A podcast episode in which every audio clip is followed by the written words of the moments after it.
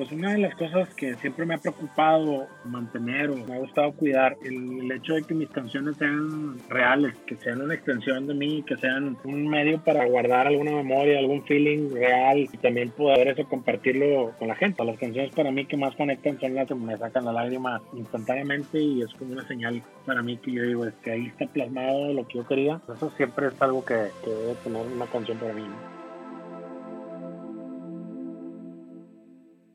Hola, bienvenido a Infusión, qué gusto que estés por aquí. Yo soy Ani Priego y en este espacio hablo con creativos, emprendedores, líderes en impacto social y bienestar.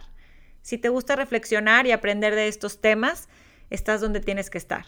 Infusión existe porque creo que como yo hay personas que nos gusta sentir que se nos enchina la piel, que necesitamos de repente leer o escuchar historias que nos inspiren otra vez. Aquí los invitados platican de esa etapa en la que se estaban cocinando sus ideas diluyendo los miedos y mezclándose el trabajo con su talento. Para conocer más de este podcast, entra a mi blog anabit.com. En este episodio de Infusión... No, no hay fórmula. O sea, lo que sí es que si no te mueves, si no trabajas, ahí sí no pasa nada. O sea, tienes que cambiarle, tienes que quererlo. Si quieres algo, pues sí, definitivamente tienes que trabajar por él. Mauricio Sánchez es compositor, músico, vocalista del grupo Los Claxons. Es un grupo de pop rock, una banda originaria de Monterrey, México, que empezó en el 2004 y de la cual he sido fan desde que empezó. Tienen siete álbumes, han sido nominados a dos Grammys latinos, además ganaron un premio MTV.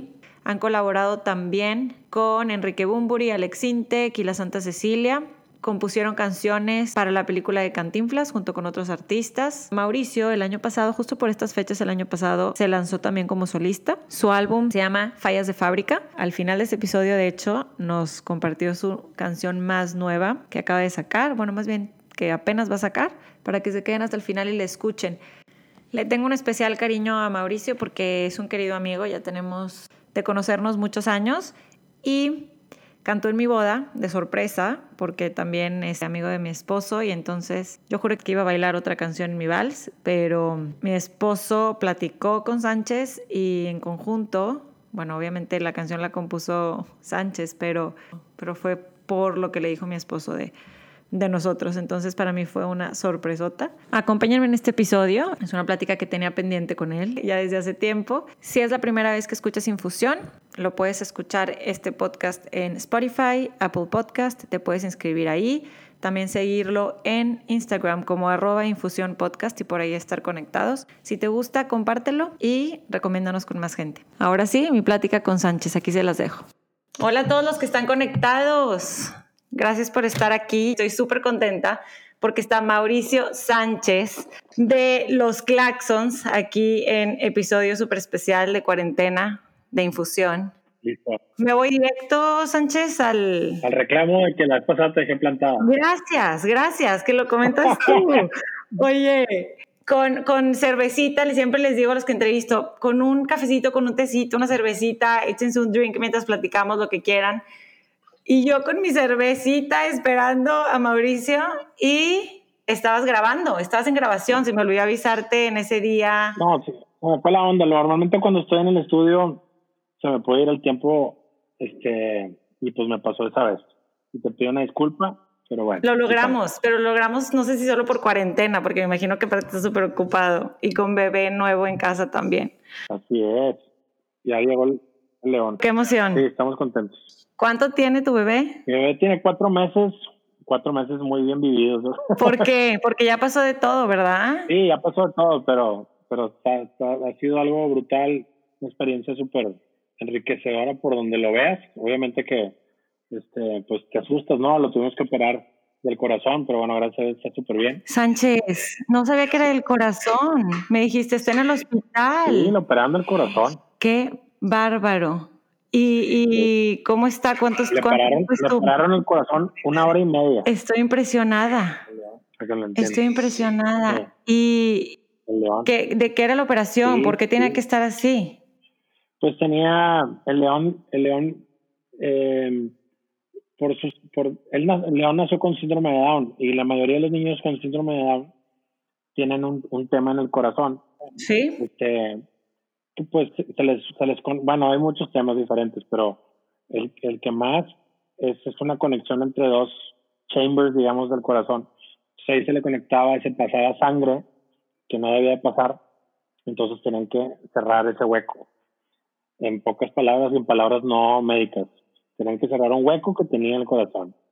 Y este, y pues nada más, pues se hizo y este, pues sí fue un, sobre todo la recuperación, como que piensas en un principio que lo más difícil o lo más complicado es el, la operación, la cirugía como tal, pero, pero no, lo más, o como el arte que yo vi más difícil de todos, aunque respeto todo lo que hicieron todos los doctores espectaculares, creo que la recuperación es, es lo más complicado y gracias a Dios pues, ya salimos, tuvo ir un par de semanas en cuidados intensivos y pues ya gracias a Dios estamos en la casa. Ay, ay, ay, qué, qué duro como papá tener a tu hijo en el hospital, que yo lo he vivido no con una cirugía tan, tan delicada, pero, qué impresión, qué, qué, fuerte y qué digo, Priscila y tú, yo sé que son una super pareja y, y qué duro y qué bueno que ya pasó. Sí, pero ya estamos todos súper bien, estamos súper bien y ha sido algo padre, la verdad. Hasta eso ha sido algo, o sea, a, lo que te digo es que ha sido algo como, pues digo, que obviamente que nos ha unido muchísimo a todos, inclusive a, Emma, que Emma tiene seis años y este, pues adora a su hermanillo y como que esta experiencia también le hizo como maduraron muchas cosas y, y este, a todos, ¿no? Como que le sacamos obviamente lo bueno, ¿no? La Big Sister, claro, claro, claro. Ay, pues Gracias por compartirlo. Que yo pienso que, digo, lo viví cercano. Tú conoces ah. a Celina Canales. Sí, cómo no, claro. Este, que tiene su podcast Parteaguas, los que, los que están escuchando que, y viendo que, que la sigan, que nació a raíz de su hijo Gus también, y, me tocó también la operación y me tocó, me acuerdo, acompañarla y sí son momentos muy duros y como dices tú, que te unen como familia y te, como, como persona y como papá no sabes el amor que hay ahí hacia un hijo. La vida es muy frágil y te sientes vulnerable y en esos momentos es cuando más. Podemos platicar de esto mil años. Gracias por compartirlo. No, me encantado. Es que aparte teníamos que platicar porque estábamos, te decía que no, que no sabía que ya ibas a ser papá de dos. Es que hay mucho catch up que hacer. Mucho, como cuántos años, cuántos años te gustan, Sánchez. Yo decía, yo quiero decir que, que es mi, mi, querido amigo y luego digo, oye, pero querido amigo, ya hace mucho que no lo veo, pero el cariño está y se siente. Exactamente, no se pierde. Y, y de los dos también, de, de Priscila y tuyo y ahora ya de Emma, que soy fan number one y de, y de León, que lo conoceré, espero pronto. Claro, claro. Yo siento que estás en el business de los sentimientos, ¿no? De el arte en general, pero la música como que nos hace, hace bailar, soltarnos, reír, nos conecta con nuestros sentimientos, nos hace llorar y demás. ¿Cuándo empezaste a sentir que tenías esa conexión con la música o, esa sensibilidad? Porque creo que para poder hacer música y ser músico como tú tienes que tener esa sensibilidad. Yo creo que desde chiquillo en, en las carreteras, que, que, la verdad anduvimos en mucha carretera, mi familia y este, o sea, andábamos por todos lados, por todo México y la pasamos cantando. Yo me acuerdo de como darme cuenta que estaba afinado, ¿sabes? Así como que que lo hacía pues de alguna manera como no igual, sino pues sí, en el tono, o sea, como que lo entendía. Y siempre me interesó y después eh, por ahí a mi hermano le compraron una guitarra y yo también quería una. Y este, y como que la, la agarré luego, luego, o sea, como que, no sé, eh, tuve una conexión rápida con, con los instrumentos, con cantar sobre todo. Y este, yo creo que fue como los 9, 10 años, 11 por ahí que, que empecé a hacer como mis primeras canciones y, y pues ahora sí que ya no parado. Exactamente. Bueno, vamos a, continuar ya sin Instagram Live para seguir grabando y que se oiga muy bien el audio para Infusión Podcast. Gracias a todos los que se conectaron. Sánchez, gracias por enseñarme a hacer lives en Instagram. Entonces, de los 9, 10 años, ¿te acuerdas de cuál fue tu primera, tus primeras rolas, tus primeras canciones? ¿Qué música escuchabas a esa edad? 100%, me acuerdo. Pues yo escuchaba, yo soy realmente, soy hijo de MTV. Este, cuando pues me podía pasar todo el, o sea, no sé, día y noche realmente viendo la parabólica con el MTV prendido, este, viendo los videos de todas las bandas que me gustaban. Pues en ese entonces, este, pues era todo lo que es Guns N' Roses, este, pues las bandas, mucho. Había, una, una onda que se llamaba Yo MTV Raps, que es como, como que salta uh, pues el rap, el hip hop, no te cuenta más o menos. Había un programa que estaban pase y pase videos de, de rap y me encantaba pues, escuchar todo eso y como que pues hice clic, hice clic con eso. Y sí, me acuerdo, mi primera canción que hice, que hice de hecho es un rap que se llamaba El Gordo Panzón. El Gordo Panzón. Y era un niño yo. ¿A quién se la dedicabas o cómo estuvo eso? No, no sé, o sea, como que es una canción que inventé. No te veo cantando rap, me sorprendió eso, ¿eh? Pero sí, como dices tú, MTV y lo que veías en ese momento te influyó. Sí, definitivamente. No, a mí siempre me ha gustado mucho, o sea, como que, bueno, mi estilo para cantar, eh, a lo mejor no lo, no lo ves tú de esa manera, pero, pero Siempre le metes algo ah, rápido. Exacto, Ujú. o sea, los fraseos, o sea, como que frasear, Sí, este, aunque lo hago melódicamente, pues te cuenta que estoy rapeando melódicamente, o sea, porque siempre estoy jugando mucho con las palabras, y eso, es- eso viene de, pues, de haber escuchado tanto, y eh, así como, pues, raps en ese entonces, y Davito también, me gusta mucho eso. escribiste tu primera canción, ¿la compartías? ¿Eras penoso o te gustaba así como que nada más tú en tu cuarto? ¿Cómo, cómo estaba esa onda? No, no, no, no, 100%, siempre he estado, siempre me ha gustado el escenario, siempre me ha gustado, este, de un, perdóname, de una manera el, como el foco, este, siempre fui payasón, o sea, también en el salón y cosas así, este, entonces no, nunca me ha asustado el, como, este, el, el pararme enfrente, este, en un escenario y hacer algo, este, desde chistes que hacía, este, chiquillo hasta, este, obras de teatro y luego, pues, evolucionando hasta los festivales en la prepa, este, pues, en difusión cultural en el TEC, Sí, siempre, siempre me gustó mucho todo eso, ¿no? De la revista musical. No, o sea, no, no soy tanto de revistas musicales y todo, pero me gustaba el pertenecer a, a ese tipo de grupos en, en carrera inclusive.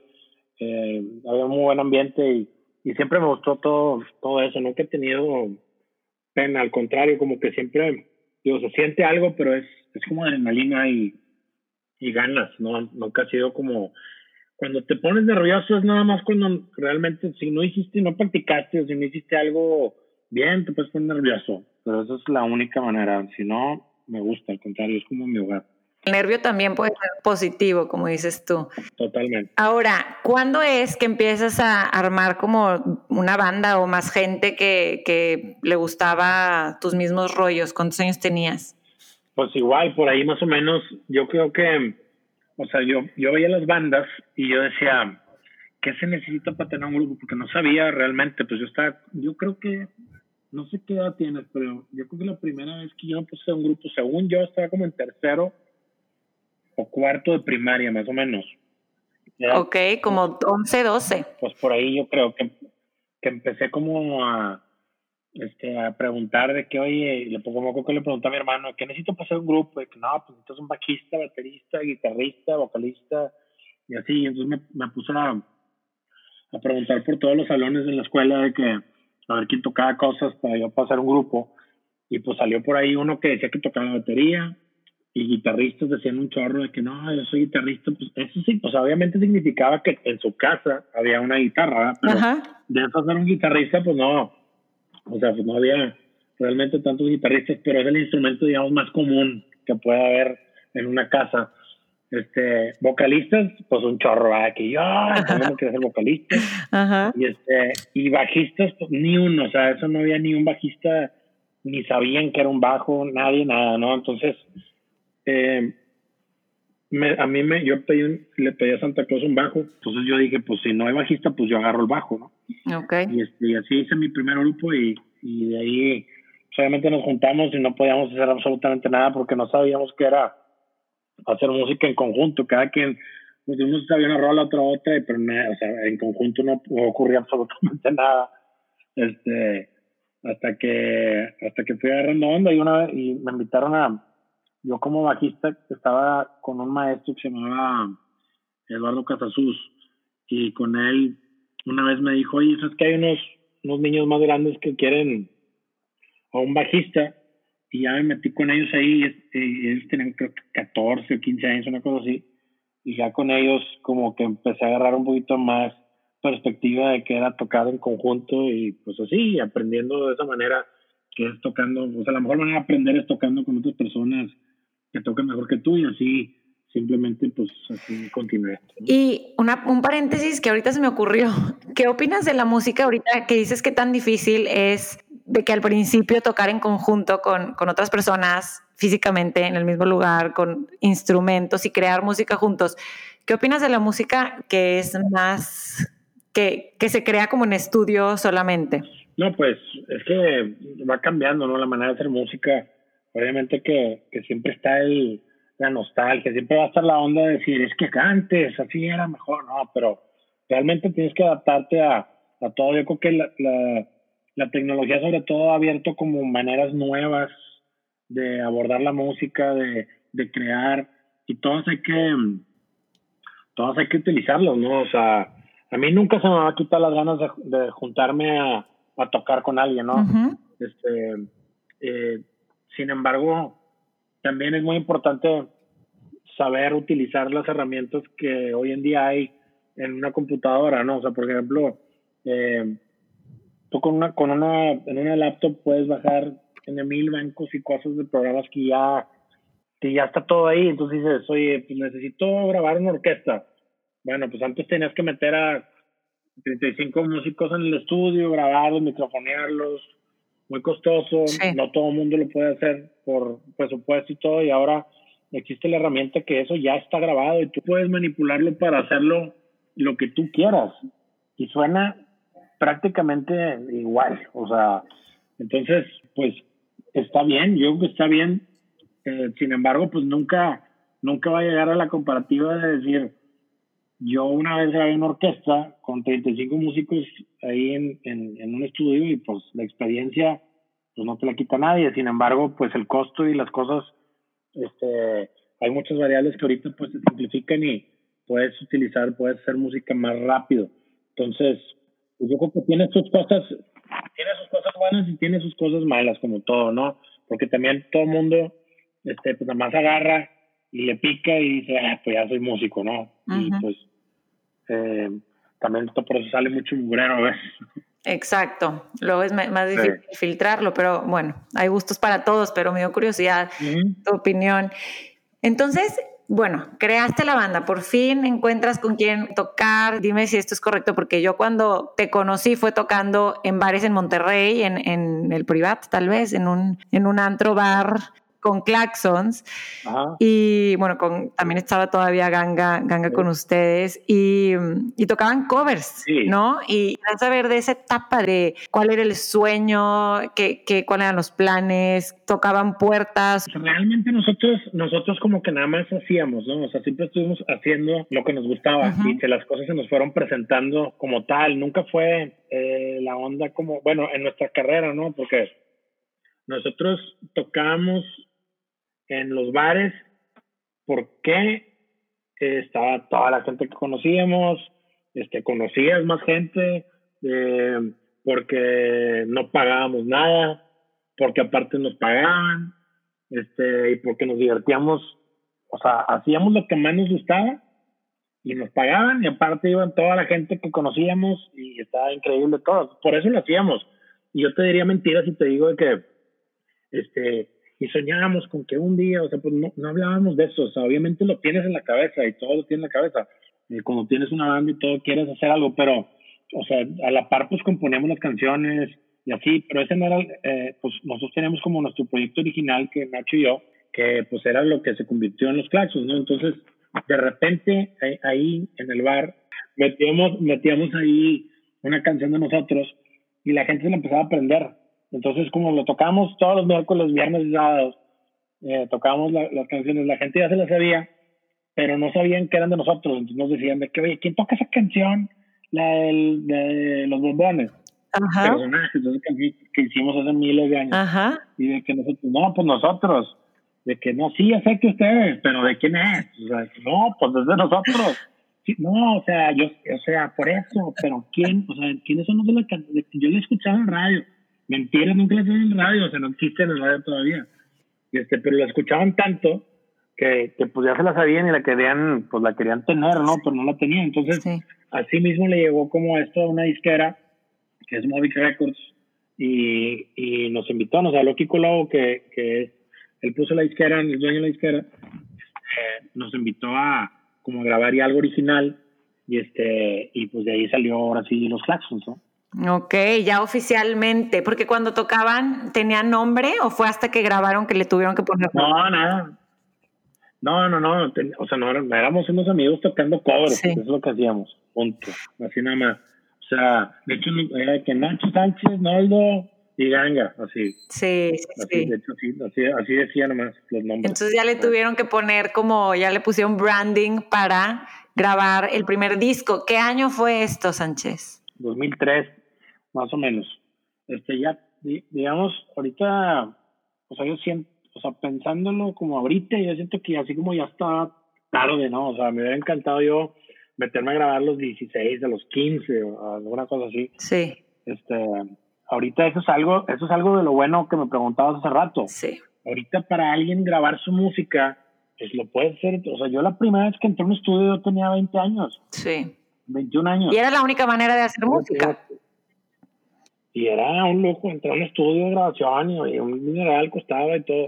Y ahorita, pues bueno, eso se, se facilita y siempre, pues está, siempre es positivo tener como esos, eh, pues esas herramientas para que la gente eh, pues se ponga a crear y se ponga a hacer más cosas, definitivamente van a salir cosas este, excelentes y otras, no tan excelentes, pero tiene, eso, es la, eso es una gran bondad, ¿no? Que, que, la, que la gente, si quiere hacer música, quiere aprender a grabar y quiere hacer cosas, ahorita lo puede hacer hoy en su casa y en el momento si le ocurre puede empezar a hacerlo. Claro, está mucho más accesible y más al alcance de, de la gente. Exacto.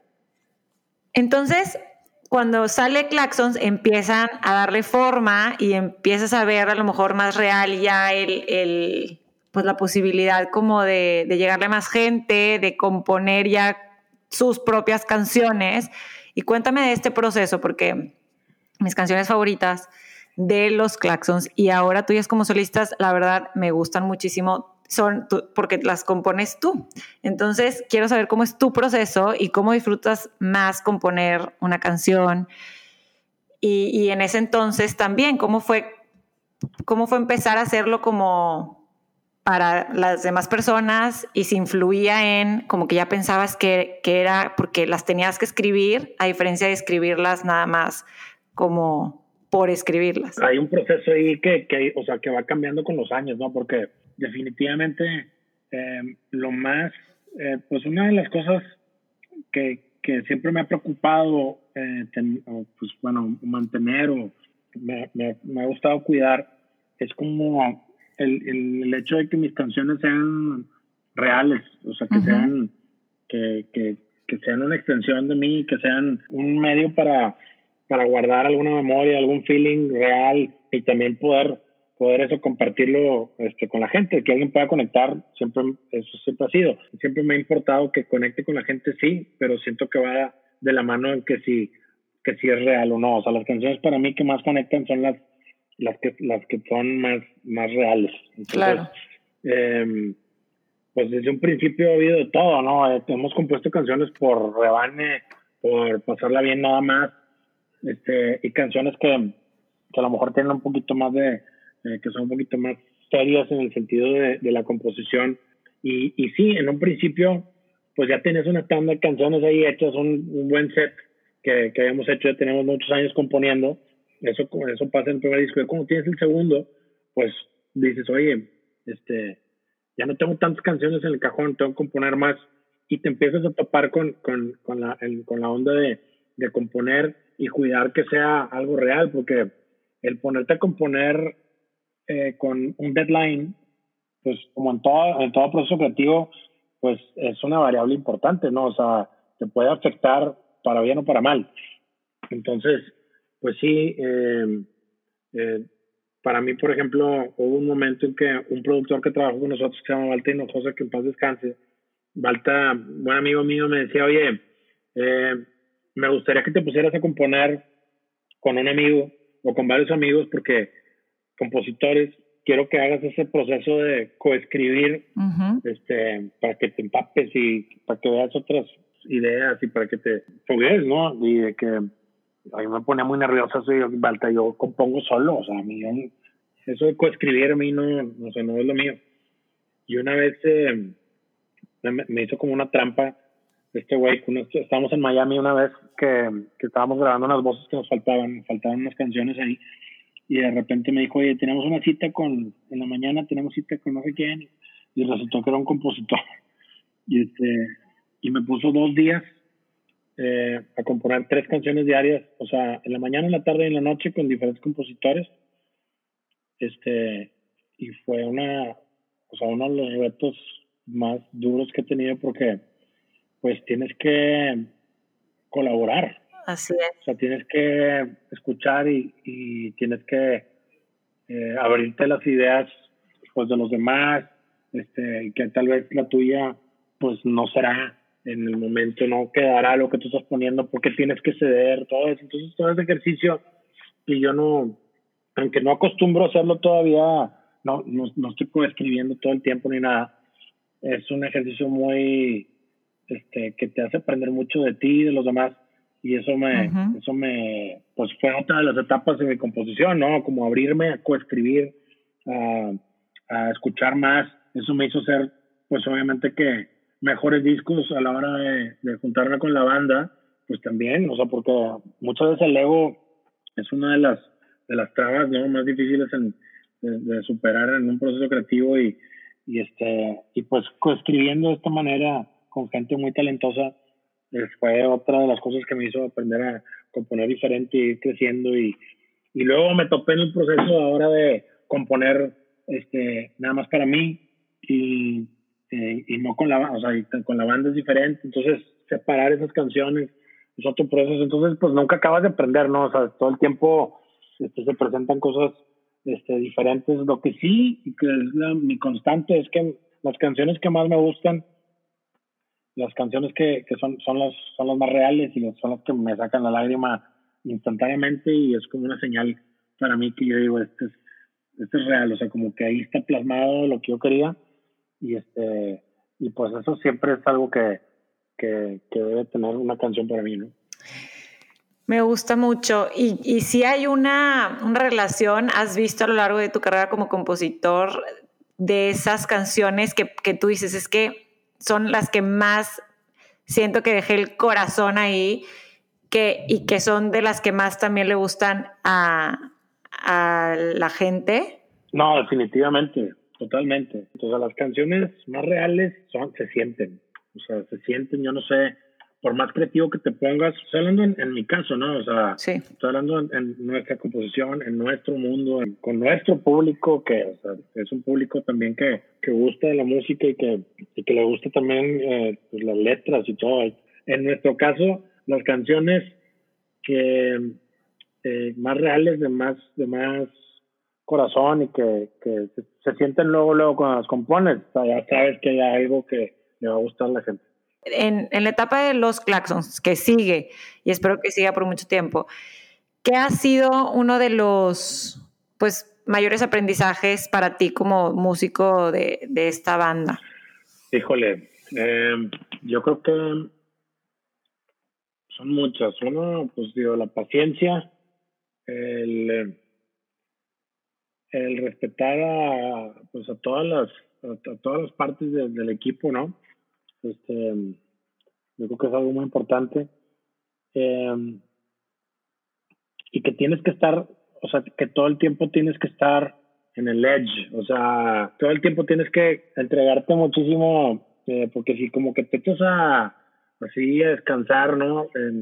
de que, oye, ya hicimos esto, hicimos lo otro, y hay que descansar y, este, eh, ya con esto, con esto está bien, y no, o sea, tienes que echarle siempre ganas como, como si fuera el primer álbum, como si fuera el primer sencillo, como que no puedes quitar el dedo del renglón, y sobre todo más ahorita porque el mundo, el mundo cambia muy rápido, la gente consume todo súper rápido.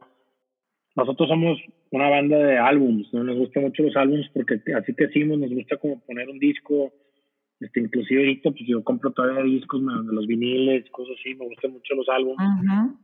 Y ahorita tú sacas un álbum y se lo recetan, pero de volada, y ya quieren algo nuevo, la gente quiere algo como, este, todo el tiempo como que, que, hay algo nuevo, nuevo, nuevo, ¿no? Es algo muy, como que ha cambiado mucho el ritmo de hacer las cosas, entonces, pues también hemos aprendido como, como a, acoplarnos, ¿no? Como a lo, a lo nuevo y, pues sí, yo creo que, que es de las, de las cosas, de los retos más, este, más difíciles que hemos tenido, ¿no? Como ir a estar, estarnos acoplando al, al ritmo nuevo del, del, mundo ahorita. ¿no? Y para ti, ¿qué fue ser nominado a los Grammys Latinos? ¿Tiene algún valor para ti eso en tu carrera o en tu vida? 100%, sí. O sea, mucha gente dice que los premios no, este, que no, que, que no, pues ahora sí que, que no importan y que, y tienen razón en muchas cosas. O sea, los premios no, no importan pero sí importan cuando le hablas a tus papás y le dices que están nominados los Grammy, ¿sabes? Le hablas a tus papás de que papás me nominaron un Grammy y ves las caras, la cara de tus papás, eh, dime si importa o no el premio. Este, dime si importa o no el premio cuando nadie, o sea, te conocen en México, Monterrey, bien, en algunos lados, y luego te nominan al Grammy y te están haciendo entrevistas y este, esparciendo tu música, eh, pues, eh, pues no sé, reporteros que nos entrevistaron de Colombia, de Perú, de Estados Unidos, eh, pues ahí sí te importa el premio, ¿no?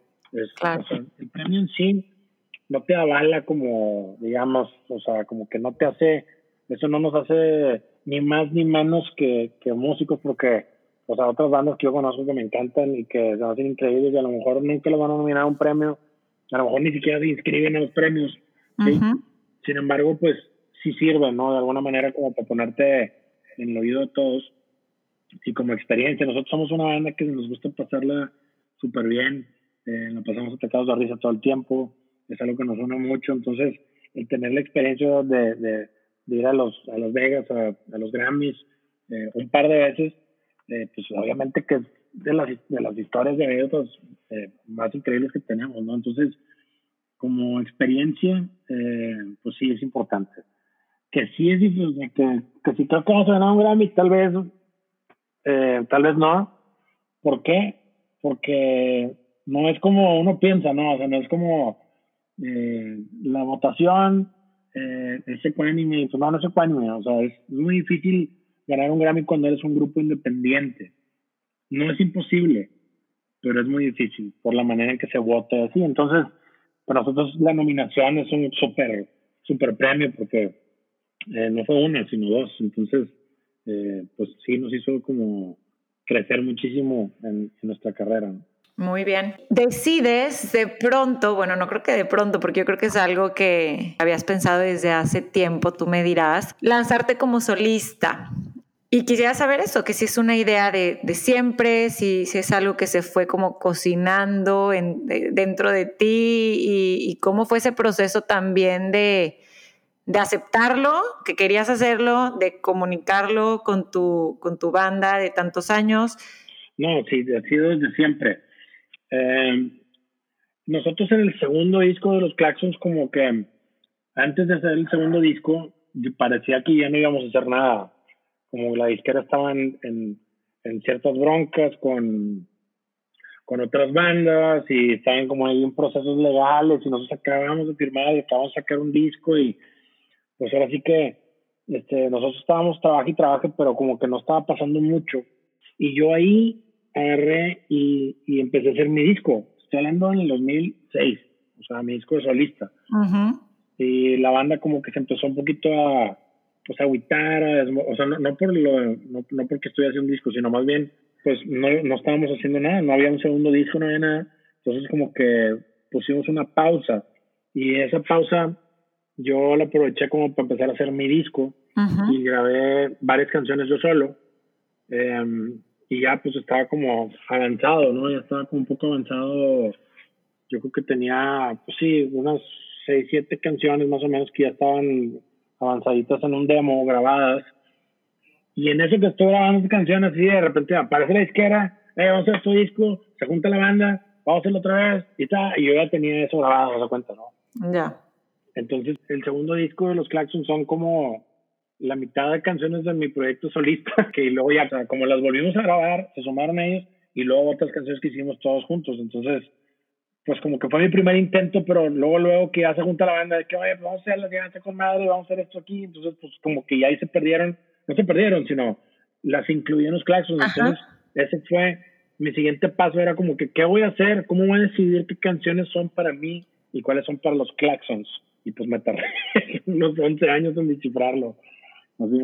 Porque agarró muchísima atracción aparte los claxons, ¿no? Y... Claro, ¿no? Y aparte pues empezamos a cambiar un chorro, empezamos a salir a todos lados y pues empecé como a, pues obviamente, digo, agarramos un carril brutal, o sea, nos pusimos a, hacer mucha música y, todos nos estábamos encantados, entonces como que pues sí, me salí un poquito de ese carril de, de hacer algo solo.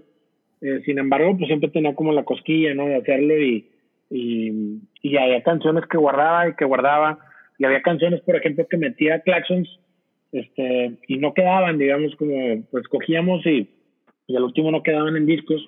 Entonces yo dije, ah, pues mira, estos Misfit Toys, se de cuenta, son los que voy a usar para hacer lo mío. Entonces hay canciones que grabé que en Claxons estuvieron como varias veces ahí en contienda y nunca quedaron y pues ahorita las grabo yo.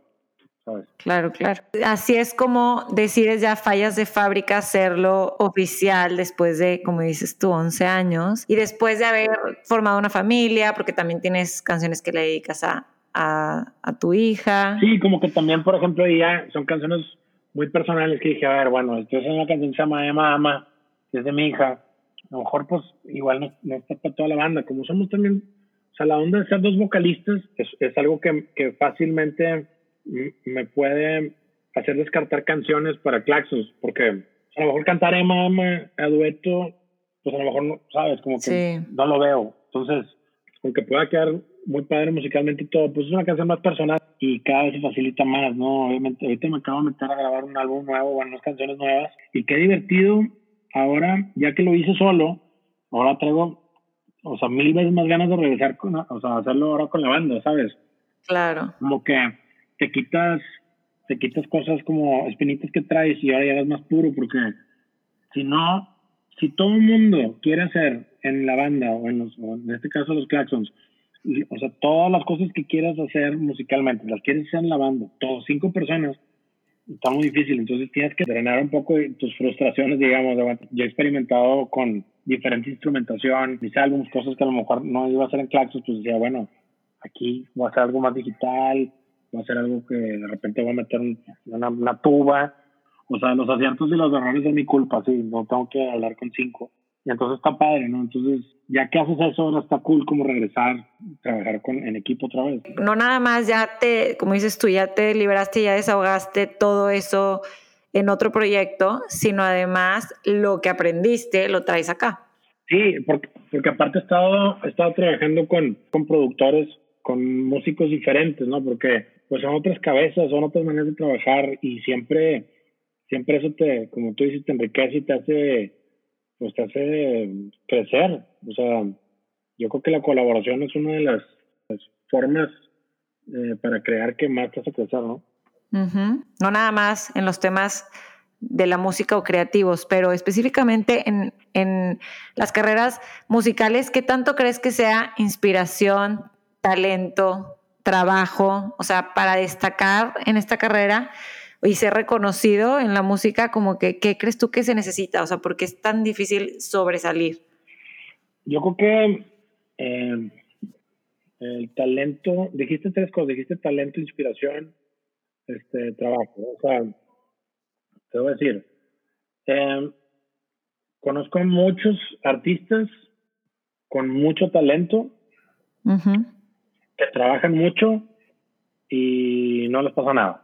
O bueno, no voy a decir no les pasa nada, porque ahí tenemos que definir qué es que te pase algo. Totalmente, porque es hablar de éxito y de ser famoso o ganar dinero, o sea, son muchas cosas. Exacto, exacto, porque bueno, hacer, hacer dinero en la música siempre ha sido, bueno, ahora se está acomodando un poco más, pero hubo como un gap de hacer dinero más que tocando, porque la venta de discos se acabó, ¿no? O sea, se acabó desde que salieron las plataformas, Napster y todas esas cosas.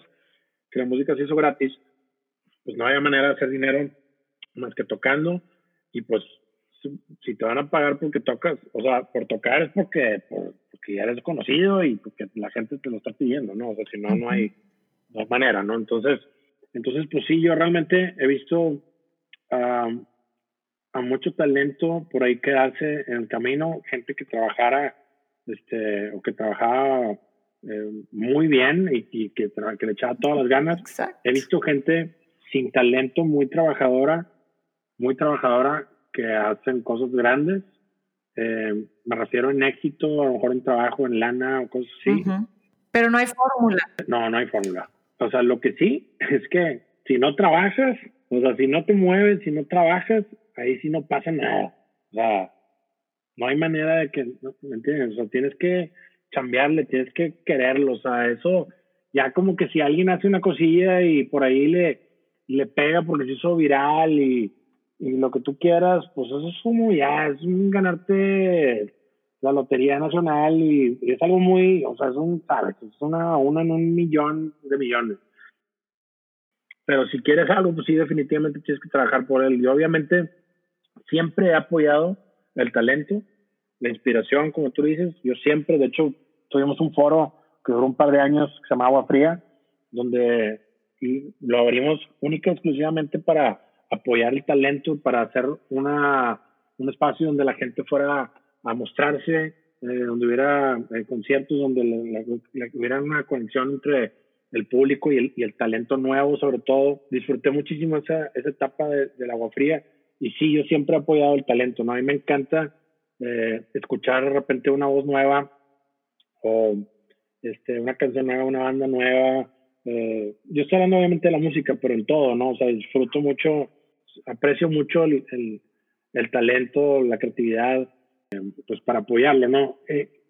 Lo que te decía que si te pasa, no te pasa la música es una forma de vida, es un definitivamente un el éxito creo que en la música siempre se debe medir de esa manera, o sea, el, el recargarle todo, o sea, una persona que está empezando a hacer música, recargarle todo como que tu tu economía, tus finanzas a la música, pues es un error, o sea, tienes que empezar como poquito a poquito a poquito y teniendo algo aparte o teniendo algún apoyo o lo que sea para poder para poder que eso este, crezca, pero si, si lo mides así, nada más en, en que, que el éxito es de que si te está cayendo la no, pues vas a perder, porque te lo digo, o sea, nosotros en los Claxons, cuando empezamos a hacer algo de dinero, fueron muchos años después de que empezamos.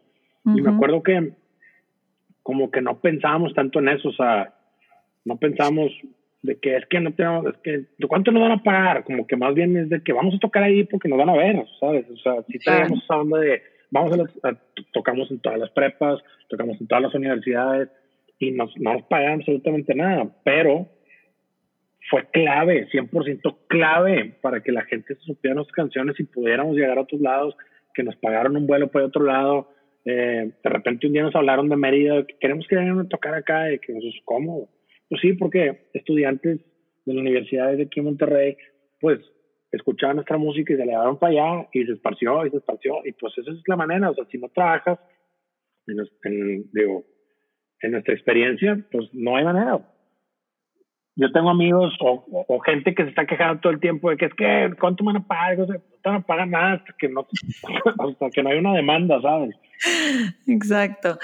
Me gustó mucho cómo lo, cómo lo dices, porque yo hace tiempo leí un libro que se llama Big Magic, ¿no? Y habla de escoger vivir una vida creativa, por, en, mi caso que, que, me gusta escribir.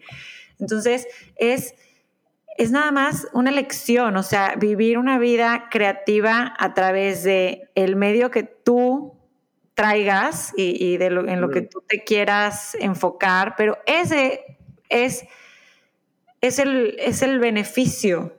Todo lo que venga después, eh, si quieres que sea tu trabajo, pues te tienes que, como dices tú, trabajar un chorro. Y, y, ojalá puedas, puedas cumplir tus metas, pero, el, pero aquí el beneficio y lo, y lo que debes de disfrutar es hacerlo, ¿no? Me tocó con, eh, he estado produciendo muchos artistas también que me gustan. Y hace poquito estuve produciendo un grupo que se llama eh, Laras, que son unos hermanos de Aguascalientes. Okay. Apenas van a sacar su, apenas van a sacar su álbum. Pero ellos de que decían, eh, pues bueno, estaban en Aguascalientes, ¿no? Se hablaron, hablaron conmigo, oye, queremos hacer un disco, ¿qué onda? Me mandaron su material, lo empecé a escuchar y todo. Y ellos también, eh, obviamente que pues les gustaba mi música y, y, lo que había hecho y así. Y entonces se ahorran una lana, se vienen a Monterrey, entran a grabar un estudio de primer nivel, como es El Cielo, que es donde casi, casi grabamos casi todo porque es el estudio de la disquera. Están ahí, de repente llegan amigos míos que son músicos que ellos respetan mucho y los conocen y están y brutal. Y nos fuimos en la noche, un día que estuvimos grabando, pues bueno, estuvimos componiendo primero unos 3, 4 días y luego nos fuimos a por ahí al agua fría, estábamos echando un, vino. Me preguntaban ellos de que, oye, está, que está difícil, ¿no? O sea, que realmente que que esto, esto llegue a estar así, o sea, ya sabes, o sea, que nos vaya bien y que, ¿cuándo me va a ir bien? O sea, ¿cuándo me va a ir bien? Y a ver, estás, viniste a Aguascalientes, a Monterrey, estás grabando el disco, tú querías grabar con el productor que querías, se hizo, ¿no? Este, estás grabando en este estudio, ¿qué tal están las canciones? Estamos echando un vino aquí con mis amigos que admiras también, porque pues ellos realmente había bandas que les gustaba mucho y estaban un poco impresionados con los que estaban ahí. Está haciendo realidad tu sueño de hacer música y que, esto, es, esto es que te vaya bien, güey. esto significa que te vaya bien. Entonces, disfruta esto y a ver qué viene. O sea, que me estás preguntando que cuándo vas a ser millonario, pues no sé. O sea, yo no tengo la menor idea de qué vas a hacer para que, para que eso ocurra. Pero lo que te voy a decir es que si, si si te das la oportunidad, la música te va a dar unas satisfacciones increíbles, unas anécdotas brutales en tu vida. Nada más si te digo que no le delegues todo a ella en un principio, porque va a ser difícil. Pero, pero si realmente quieres eh, tener la vida, eh, o sea, en tu vida la música te va a dar unas satisfacciones increíbles, en las cuales, si las sabes identificar, seguro que te vas a sentir exitoso todo el tiempo, ¿no? ¿Sabes? ¿Y se los dijiste o lo pensaste? No, te lo dije. Qué bueno. Qué bueno. Sí, lo necesitas escuchar. O sea, ¿tú crees que la música a ti, Sánchez, te encontró o tú encontraste la música? Yo creo que nos encontramos, ¿sabes? Como que tal cual como, como te topas con alguien, ¿no? O sea, que, que haces clic. Yo creo que la música y el, y el músico en potencia como que por ahí se encuentra en el camino, ¿no? Hay gente que, bueno, yo estuve expuesto a la música de una manera light, o sea, tampoco porque mi familia no son músicos ni nada, pero pues sí había, pues sí tienen muchos álbums y cantamos en la carretera, te digo, y me compraron una guitarra a los 10. Estoy seguro que la música conecta con todo el mundo, o sea, hay algo musical que te va a hacer a ti, o sea, que va a conectar contigo. Estoy 100% seguro, es parte de nuestra humanidad, la música. Todo el mundo se puede encontrar, em, eh, pues en algún momento, como cruzar el camino eh, correcto con la música. Y a mí me pasó, pues a temprana edad. ¿Qué le dirías a tus hijos si se quisieran dedicar a la música? Porque digo, Emma va que vuela, ¿verdad? No, pues, ¿qué les puedo decir? O sea, les puedo dar mi experiencia, o sea, les puedo platicar todo, todo, todo. Pues, crear música, pues, si ellos les late hacerlo, por favor, siento que, que pues, va a ser algo increíble en su vida. La Emma es lo único que ha visto. O sea, mi hija todo el tiempo ha estado viendo eso. Entonces, pues yo no sé si, digo, le encanta, pero obviamente que es, es lo que ella ha, pues, mamado desde que nació. Entonces, se hace difícil que no vaya a hacer música a ella. Eso no quiere decir que se vaya a dedicar a ella. Pero si se quiere dedicar a ella, le, o la apoyo 100%, ¿no? me encantaría que invitara a su banda. sí. A lo mejor hace un especial este, después y te invita ya al músico retirado. Espero que no, espero que no, Sánchez. Espero que, no creo que te retires nunca, más bien. Pero, pero sí, seguro te, seguro te invita, te, te hace un dueto por ahí o algo. Oye, ¿a ti qué? Que fuiste papá hace seis años, siete, seis años, ¿verdad? Y ahora papá de un bebé de cuatro meses, de León. Tienes a Emma y a León. ¿Te esperabas ese impacto tan fuerte en tu vida y ese que al menos yo lo describo como, o sea, porque sí cambió, la vida no vuelve a ser igual después de que eres papá, al menos en mi caso.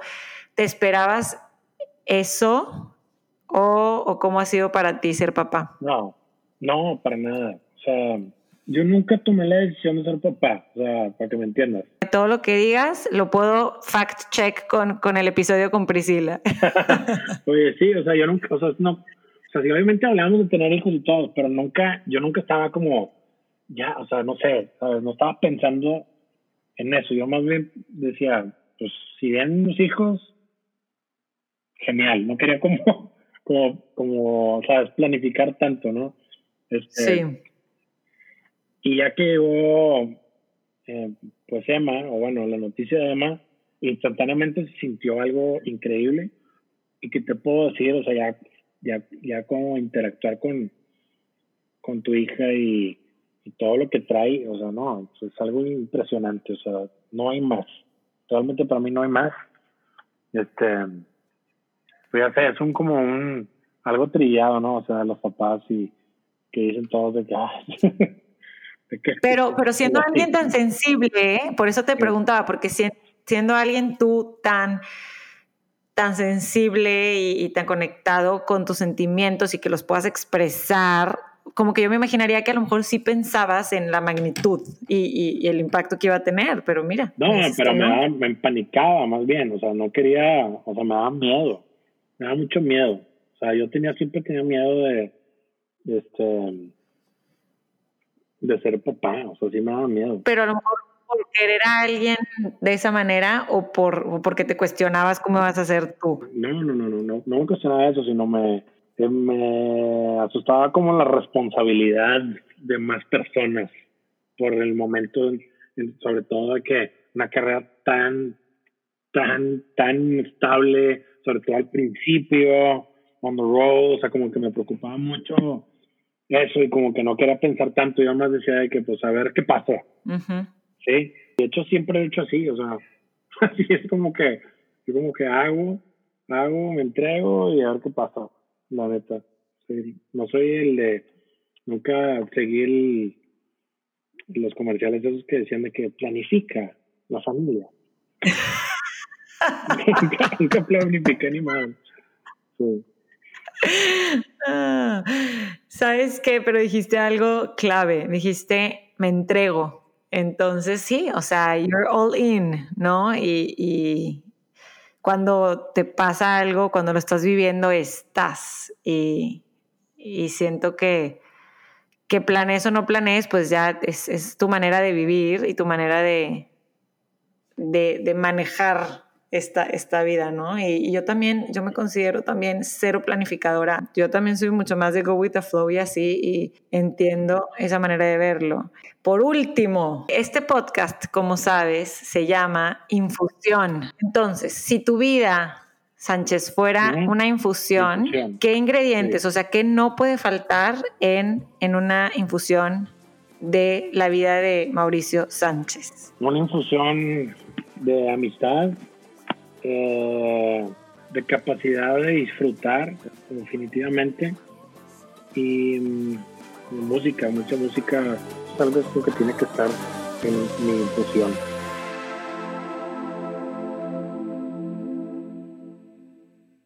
Platicar con Mauricio, con Sánchez, Sancho, siempre es un deleite, es de esas personas que cuando estás con él te transmite demasiada buena vibra. O sea, es esas personas, pocas conozco que me transmiten esa vibra de autenticidad, de naturalidad. Para mí, esta plática era un must desde que empecé Infusión. Me da gusto que la pudimos hacer en cuarentena. Y lo más padre también es que esta canción que van a escuchar es, es una exclusiva porque no ha salido oficialmente, pero me prestó un rough draft para incluir en este episodio. Así que escuchen su canción nueva, Modo Avión. Si no están ya suscritos a Infusión Podcast en Spotify o en Apple Podcasts, háganlo por favor. Me ayuda mucho saber que hay gente que le gustan estas conversaciones, que les aporta a su vida, que los acompaña mientras corren, mientras hacen alguna otra actividad en su casa, en el carro. Y bueno, no se les olvide también, el Instagram es arroba infusión podcast, por ahí también podemos estar conectados y compartan el episodio a las personas que crean que les puede gustar. Ahora sí, disfruten esta canción, modo avión.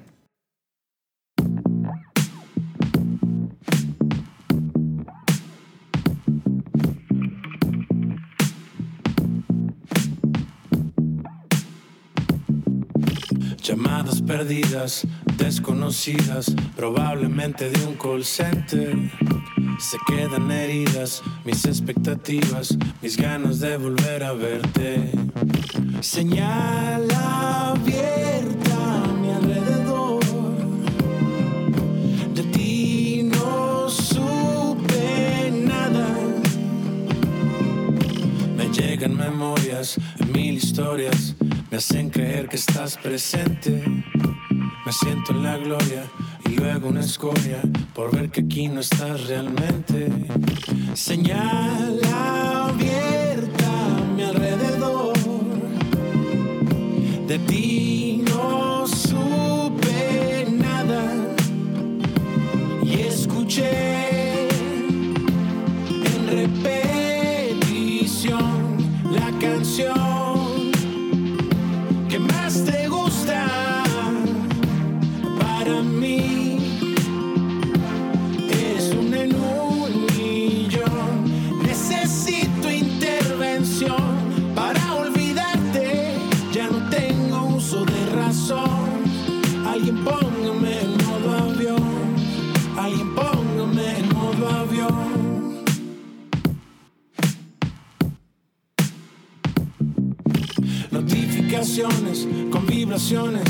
actividades de otra gente. Me quedo esperando, viendo tu estado, que cambie ya no diga ausente.